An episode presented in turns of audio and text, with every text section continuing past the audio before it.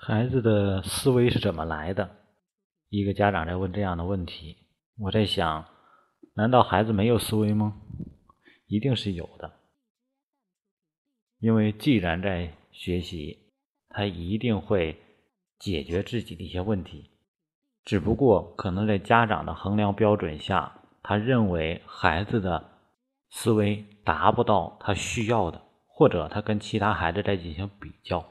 比较的结果就是一种否定，几乎很少有家长在比较目的是为了认可的，而这种否定就会进一步让孩子丧失思维主动或者是思维框架的构建能力。所以，有家长问说：“这个怎么培养孩子的思维？”那就首先第一点，人是一个生物的有机体。它需要需求的调动，也就是说用进废退。为什么人会吃东西？为什么人会各种各样的活动？人会说话，人会跟别人去交流，啊，等等，所有这些东西都是源于他的需求，他的主动性。所以说，培养孩子学习，学习的功夫是在学习之外，孩子的成长。主要靠的是他自身的主动能力，所以说培养孩子的过程是一个逐渐让孩子意识到自己是主观能动、独立性的这一个过程。他想去做，他才能慢慢去找方法。所以说，孩子的所有的特性其实都不是天生的，都是后天培养出来的。那么，想要培养孩子的思维能力，首先第一个前提就是家长要开始承认。孩子是一个独立的个体，然后给机会让孩子独立处理一些事情。当家长在替孩子或者说主导孩子来做一些事情的时候，他自己没有当自己的事情，那很多的问题他就不会自己来去思考，也就是等、依赖、依靠。那么结果就是。思维这个东西是一个萌芽，你培养了它，种植了它，它慢慢会去成长。而且思维，在我来说，经常我讲思维导图，跟很多孩子讲，这个维虽然是绞丝旁的维，但是我更愿意把它理解成维度的意思。也就是说，你思考是大脑里这种思想的一种行为，针对有限的对象，然后你的主体产生相应的反应。什么叫思维？我看到一个问题。或者看到一件事情，看见一个事物，看见一个所有的摄入的一些元素，针对这些，然后我引出一些东西，也就是一个反馈的这个过程。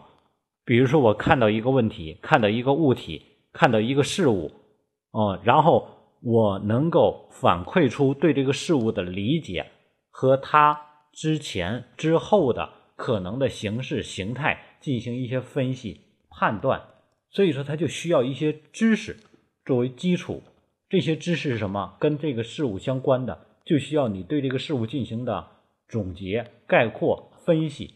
哦，所以说，思维分太多种的方式，并不是每个孩子他每一种思维能力都没有。所以说，你会发现思维有形象思维，还有一些什么辩证思维、正向思维、反向思维、侧向思维、平行思维啊等等的一些各种各样的思维方式。所以说，家长很多时候。对孩子的一些这个概括，比如说，哎，我们孩子思维不行。其实可能你孩子他有些思维能力是很强的，只不过你所要求的一些可能不行。哦，比如说有的孩子他本能的对一些这种形象思维理解能力特别强，你画一个图，他立刻知道这是一个立体的，然后哪一块会是什么样的，他的立体思维能力特别强。但是呢，你给他做一些题的时候，他可能就思维能力达不到，因为什么？他没有。这种做题的这种思维，但是家长对他的否定，直接导致孩子可能就是定义了啊，我思维不行。有的孩子数学很好，作文不行啊；有的孩子呢做题很好，但是呢他不会规划时间，这个什么整体的思维能力不强，综合思维能力不强，他不知道做整体规划。所以说这一方面。不强不代表孩子所有的都不强，但是孩家长对孩子的这种定义，说我们孩子思维不行，直接把孩子就归类了，孩子他就对号入座了，所以说影响制约了孩子后天思维的正常往上的发展。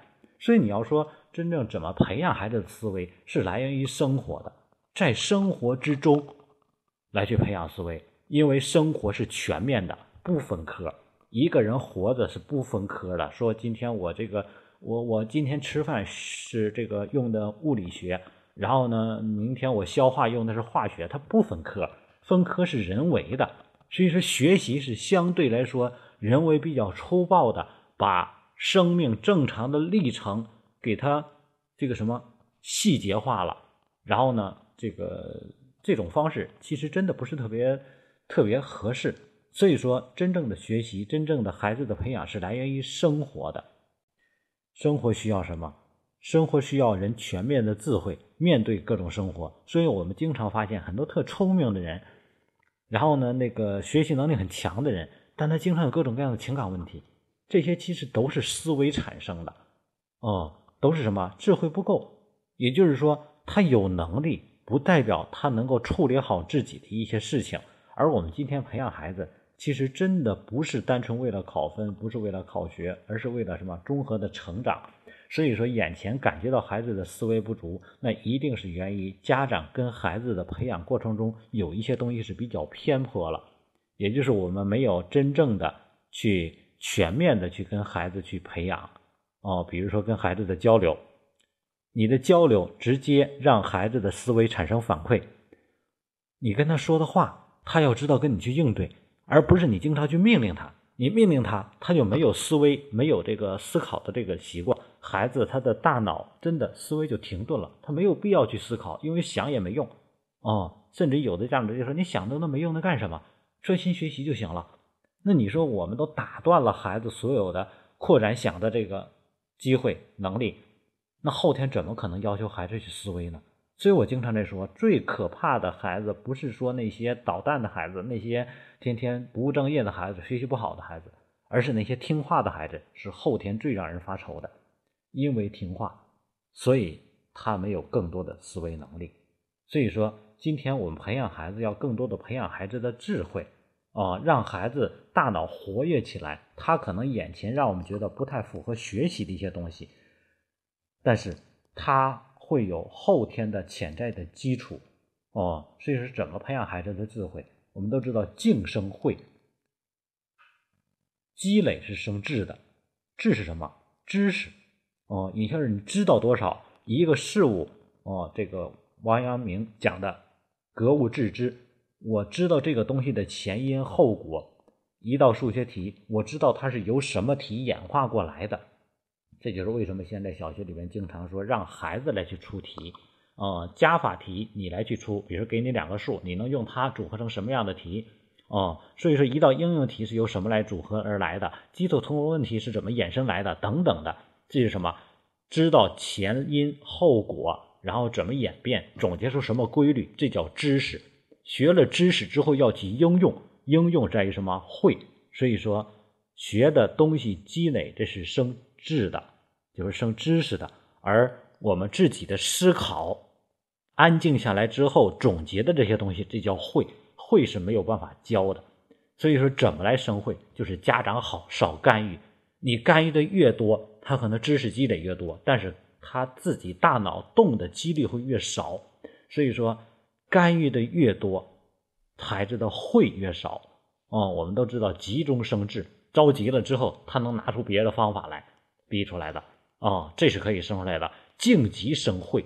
只有孩子在没有压力的情况下，他才能生出慧来。哦，所以说跟孩子要去多交流，然后多问，让孩子多去尝试，甚至于多去失败。因为每一个点眼看眼看眼前可能是一个失败了，他的失败你不去处理，他在那儿就像一个种子一样，他会衍生出很多的方法在。多少年之后，偶尔碰到类似的事情，他会立刻会想起当时曾经犯的那个错，当时曾经出的那个丑。这个事情在多少年之后都会给他带来这种价值。但是如果家长直接替孩子处理了，这个事情就结束了。他吃了多大的亏，都是家长已经把这个事情给收尾了，对孩子来说是极大的人生损失。所以说，不要更多的去替代孩子思考，不要去否定孩子，然后呢，不要去约束孩子，做事啊，这些你可以做，这些跟你没关系。你发现这个世界应该全面上让向孩子打开，这样孩子才能有更多的机会去更多的去动脑，才能去思考。